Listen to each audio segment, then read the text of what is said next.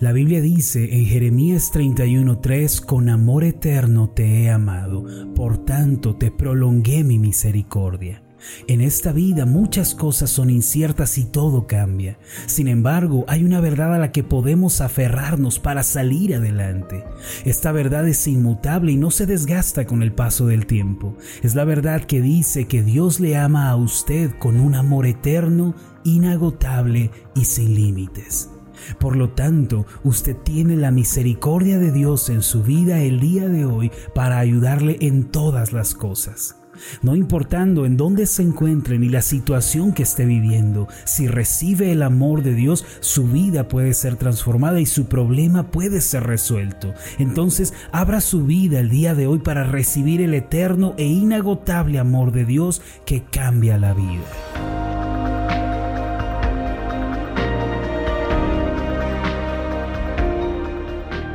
Estás escuchando Meditaciones Ascender con el pastor Marlon Corona. Acompáñanos a escuchar el final de la serie titulada Descansa en Dios. El tema de hoy es Mira a la cruz.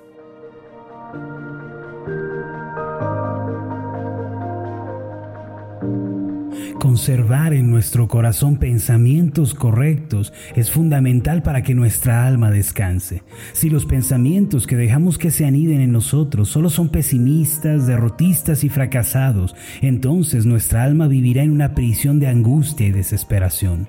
Por lo tanto, resulta fundamental llevar nuestra mente a un lugar en el cual podamos beber el agua de la esperanza. Esto dará como resultado una vida positiva y optimista.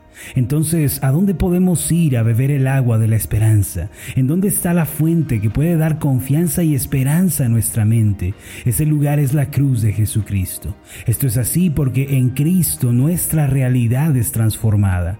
Pensar de manera positiva y ser optimistas es tener la certeza de que Dios está verdadera y absolutamente con nosotros. Si usted tiene esta clase de convicción, perderá el temor a la vida y al futuro, por más que se encuentre ante un fracaso o una frustración.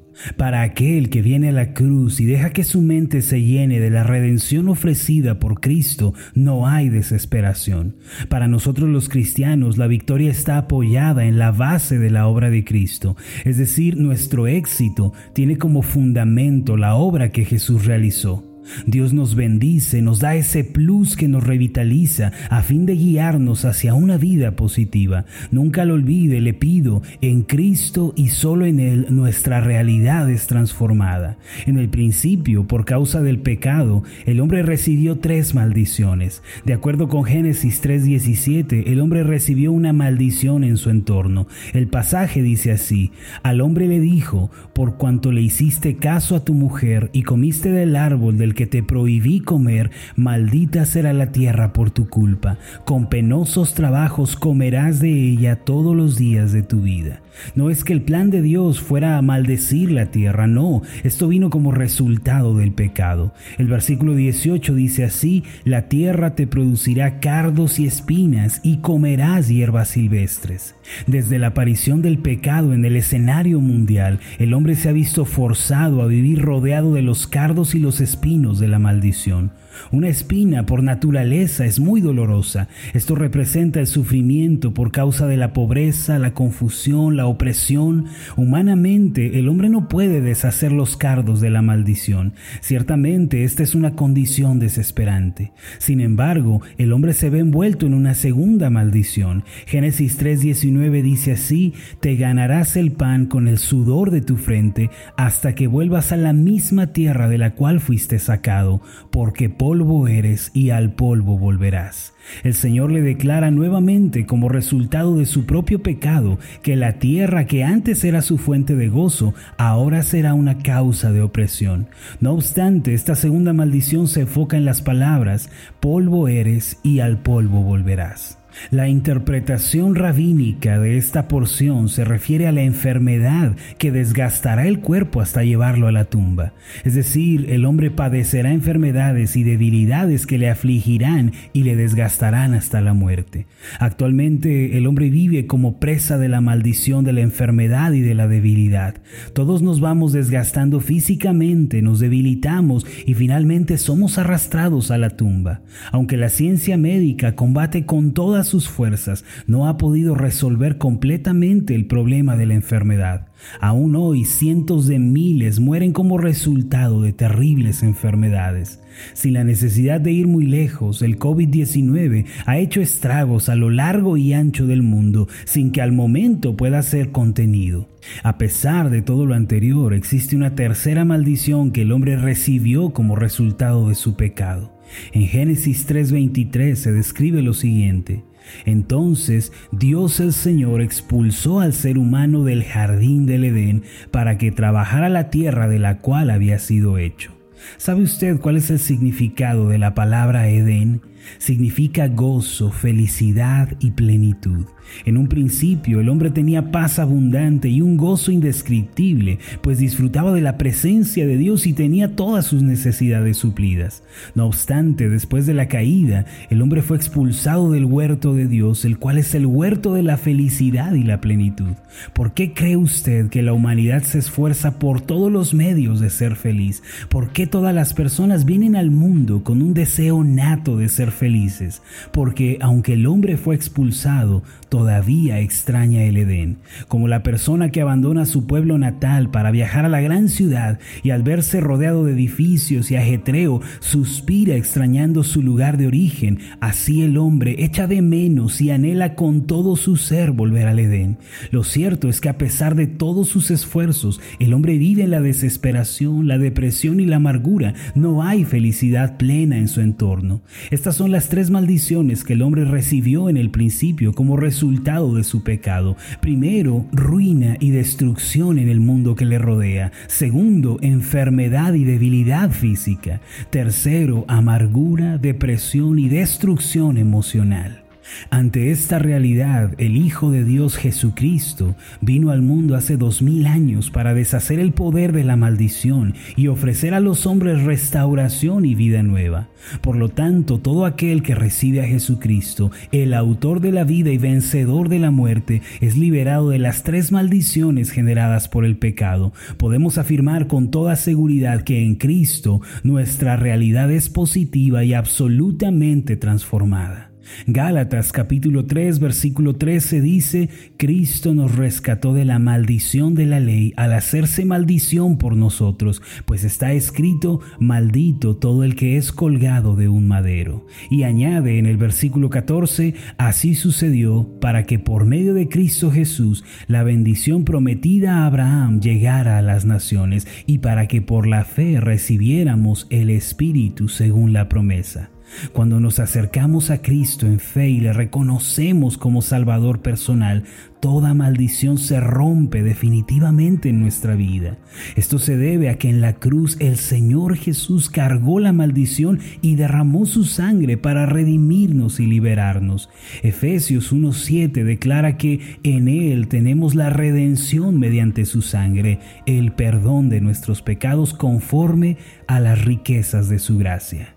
Toda maldición es removida y nos es concedida la triple bendición de Jesucristo. Ahora, ¿cuál es esa triple bendición que debemos creer y que debe llenar nuestra vida el día de hoy? Esta bendición se encuentra en tercera de Juan 1.2 y dice de esta forma, Querido hermano, oro para que te vaya bien en todos tus asuntos y goces de buena salud, así como prosperas espiritualmente. Mis amados, esta es la triple bendición del Señor para nosotros. El Señor nos declara primero, quiero que te vaya bien en todos tus asuntos. A partir de ahora, los que están en Cristo deben abandonar una mentalidad frustrada y perdedora y deben aferrarse a la prosperidad en todas las cosas. Esto implica creer que nos irá bien, que saldremos adelante, que tendremos éxito en todos los aspectos para la gloria de Dios. Además, la segunda bendición consiste en que el Señor nos dice y goces de buena salud. Dios quiere que le conozcamos como nuestro sanador. Debemos aferrarnos a la esperanza de la sanidad divina. Debemos creer que aquel que ha sanado nuestras almas y nos ha dado vida eterna, sanará también nuestros cuerpos. Mire lo que dijo Pedro en el capítulo 2, versículo 20 de su primera epístola, él dijo lo siguiente, él mismo, refiriéndose a Jesucristo, en su cuerpo llevó al madero nuestros pecados, para que muramos al pecado y vivamos para la justicia. Por sus heridas ustedes han sido sanados.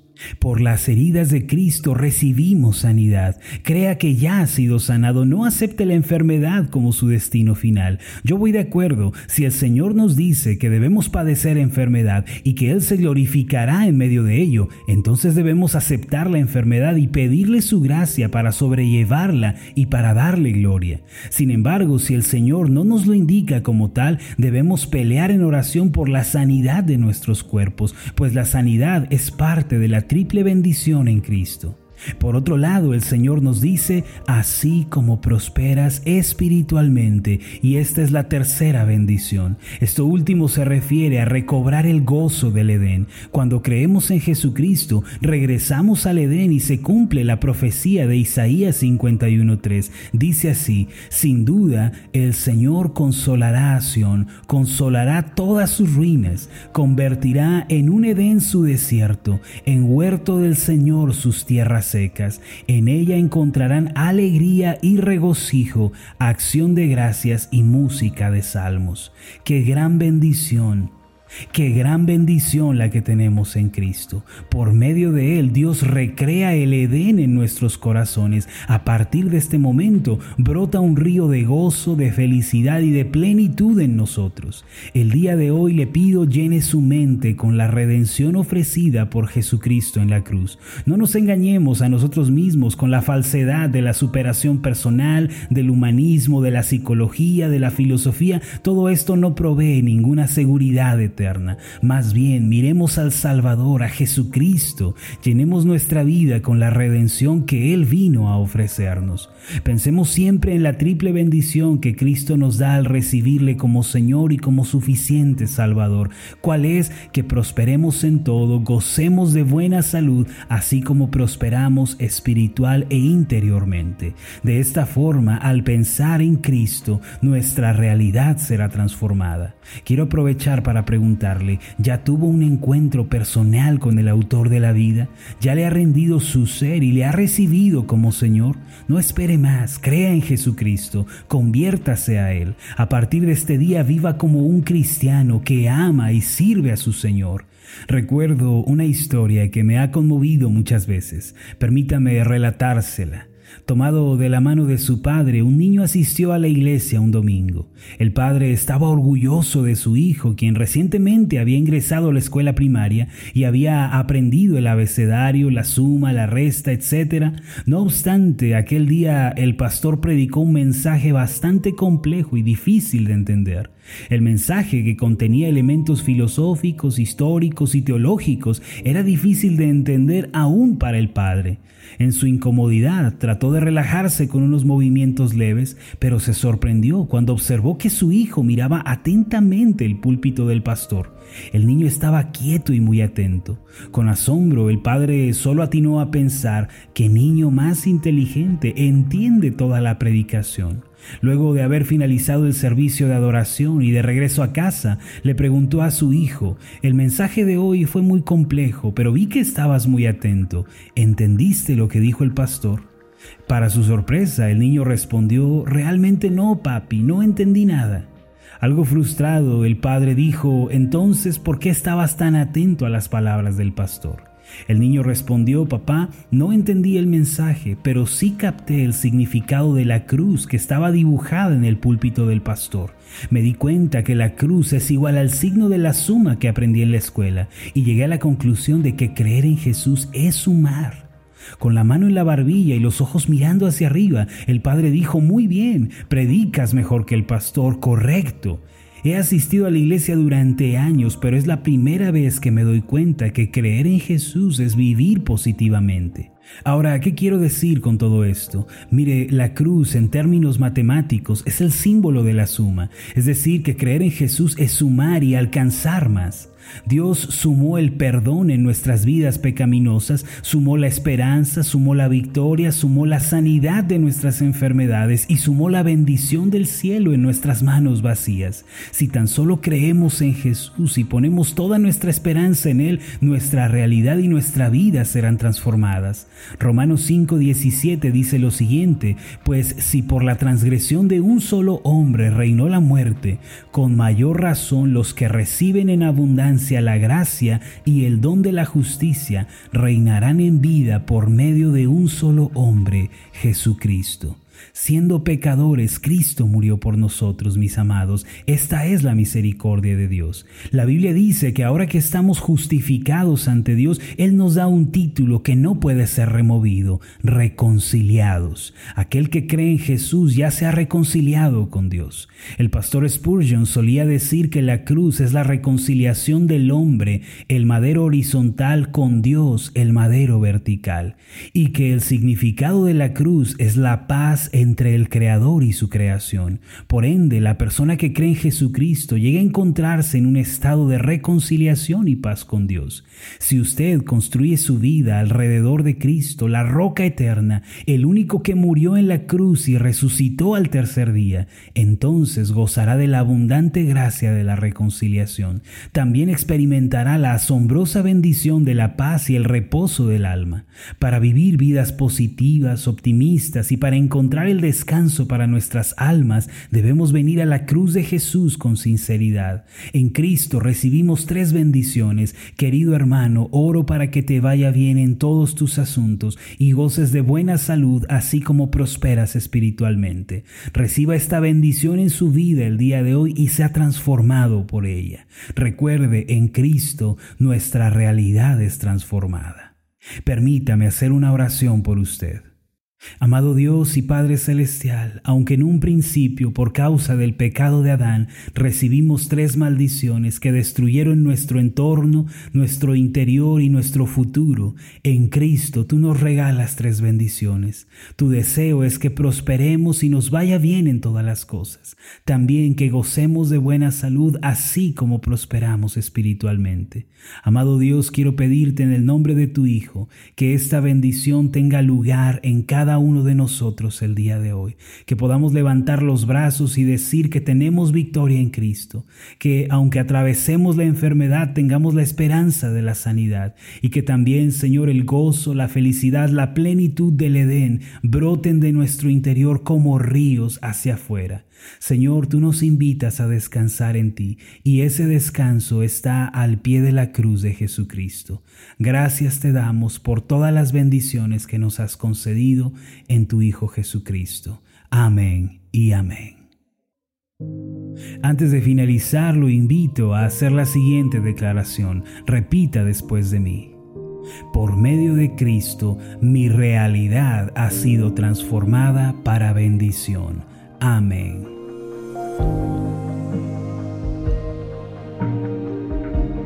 Hola, ¿qué tal? Mi nombre es Marlon Corona, soy el pastor de la iglesia Ascender en la ciudad de Zapopan, Jalisco, en México. Le agradezco mucho por haberme seguido con esta meditación. Mi oración siempre es que usted sea prosperado en todas las cosas y goce de una buena salud, así como prospera en su alma. Lo invito a que ore por las meditaciones Ascender y le pregunte a Dios cómo puede usted ser de bendición para este ministerio. Las meditaciones Ascender son impulsadas y apoyadas por nuestros oyentes. Reciba un fuerte abrazo de mi parte. Que Dios le bendiga. Hasta la próxima.